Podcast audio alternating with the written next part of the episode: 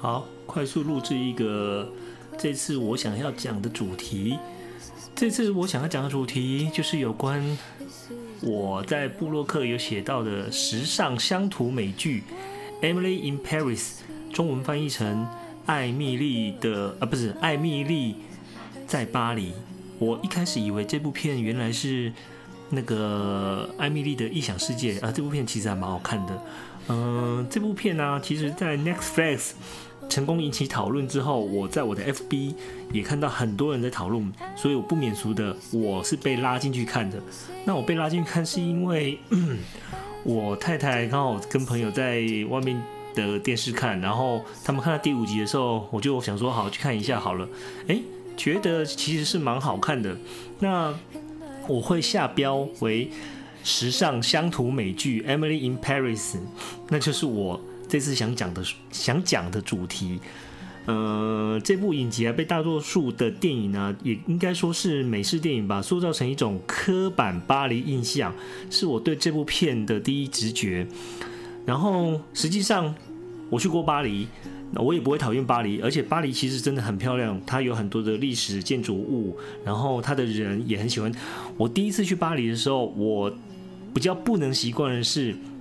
他们根本就不跟你讲英文，呃，那个时候我是去带团，然后去带团的时候，学生呃要跟司机讲话，我们问他什么事情，他完全不讲。哦，那时候我遇到并不是巴黎人，是意大利人，他完全不跟我讲英文，呃，原因是他真的不会，不是他不愿意讲，他连 yes 他也不讲，他也听不懂我在讲什么。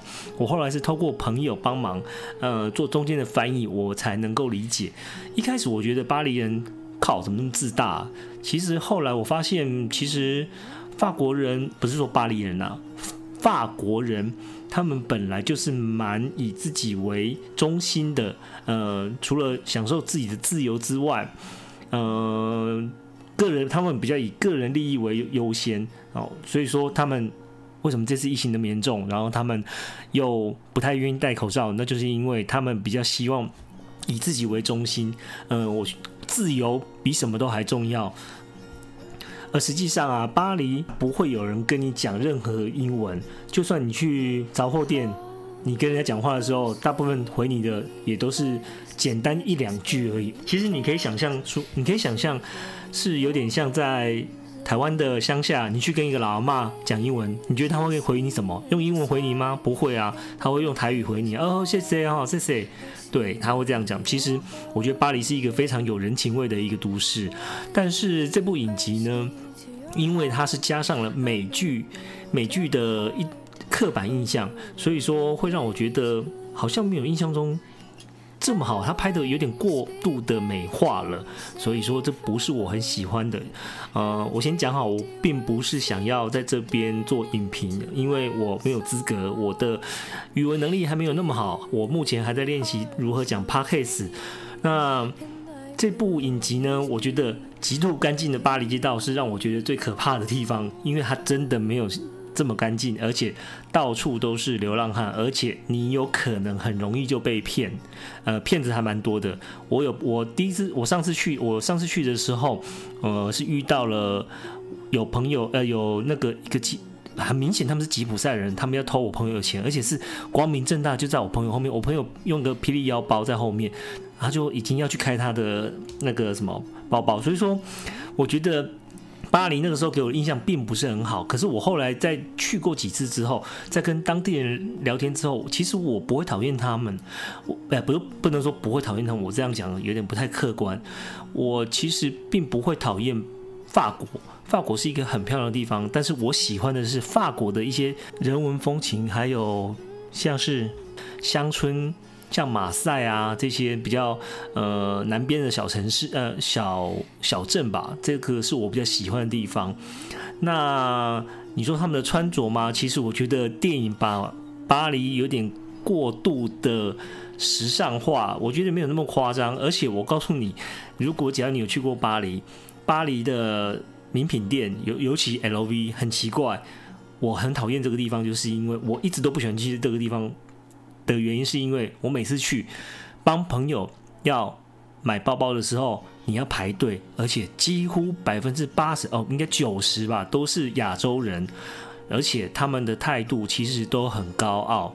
我说的也是服务生哦，服呃，他们的服务人员其实态度也没有很好，反正他就是服务你而已。呃，时间到了他就下班。他们有个好处就是六点时间到，他们就下班。他们并不会因为你进来这边，然后一直很服务你到啊，你买完东西，反正时间到了，他们就关门，然后你买完东西就也不会赶你出去了。这就是这样。所以说，我觉得巴黎给我的感觉就是好像。就是一堆亚洲人，亚洲大妈。我我不要讲说是对岸，但是我觉得亚洲人真的非常非常的多。然后尤其老佛爷那边，甚至都可以在那边换换外汇。所以说我对巴黎的印象呢，我觉得在那边观光，在那边住，其实是还蛮好玩的一个地方。但是以电影的角度把它拍的过度的唯美呢，我觉得就看看就好了。那 OK，那如果如同我。标标题所述的就是，呃，美式乡乡土剧。为什么要这么讲呢？因为这部影集放太多的美剧老梗，让我觉得这部影集想想表现的东西是让我觉得跟之前所有的美剧都很像。为什么？因为你都可以猜到说下一下一段他想要讲些什么东西，而且。如果中途你去上个厕所啦，或者是错过什么片段呢？我觉得都不是很重要，因为我不会想倒回去看，因为大概都可以猜出来哦，刚刚发生什么事情了。这就是我觉得我看完，其实我不是从第一集看的啦，那我是从第五集开始看，然后它每一集都一定会留个伏笔在下一集。那我觉得这种拍法，我就会觉得有一种乡土剧的感觉，就连就像有点像我。最近前比较之前看完的一部呃完整看完的一个影集就是呃绝命毒师吧，其实还蛮好看的。可是我觉得中间已经有真的有点像那个《娇来北与什么什么什么那什么那什么乡土片啊，对，反正就是有点像那样子，就是一直都没有呃要切入重点，然后一直在穿插一些支线给你看。那我觉得有点太长了。那这部片呢，我看完之后也同样有这种感觉，因为美剧梗差不多就是这样子，你都可以猜到下一步主主角要干嘛了。更甚至我觉得有趣的是，他连最后一幕，嗯，他要讲的话，我都已经知道哦，原来是这样子。那我在这边都没有讲出，呃，这个影集有什么好，呃，里面到底有什么。呃，值得你看的，但是我觉得它以娱乐效果来讲的话是还不错的。呃，有机会的话你可以去看看。它算是把成功的把美式之法式文化，还有美式的英雄，再一次的硬加入这个影集。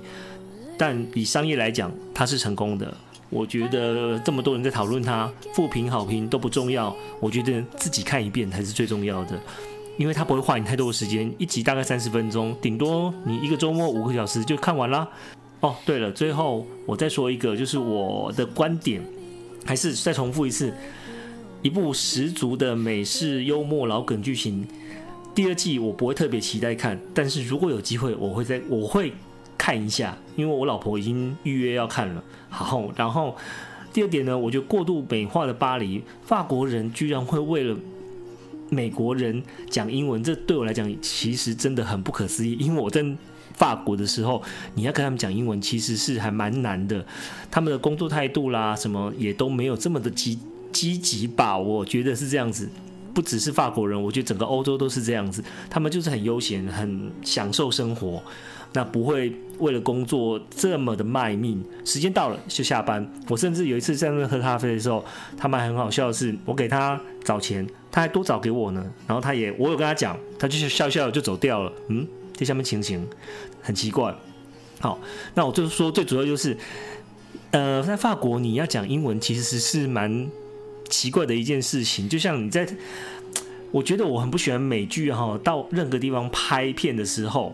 那硬要用美语讲，比如说你在台湾拍台湾剧的时候，我觉得如果你百分之九十讲讲中文，然后只是穿插一些英文，那我都还能接受，或者是呃你英中英文交叉都还能接受。可是我觉得你百分之九十都在讲英文，嗯，我觉得这点是我觉得我不喜欢的啦。那可是可能，呃，要这这本来他们就是拍给美国人看的，然后你要不要看看你自己吧。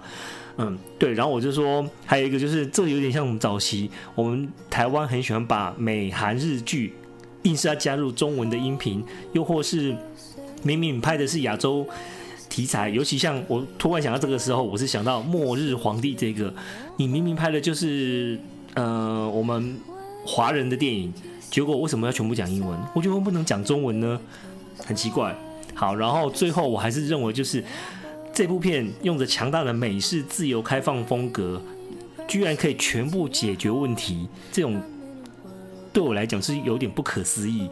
这个不是美式老梗，那什么是美式老梗呢？好了，反正总之这部片我觉得是可以消磨看一下，挺不错的。而且在我们带小孩子的时候，居然我们还能看完一片影集。表示它的娱乐效果真的很不错哦，就这样子啦，拜拜。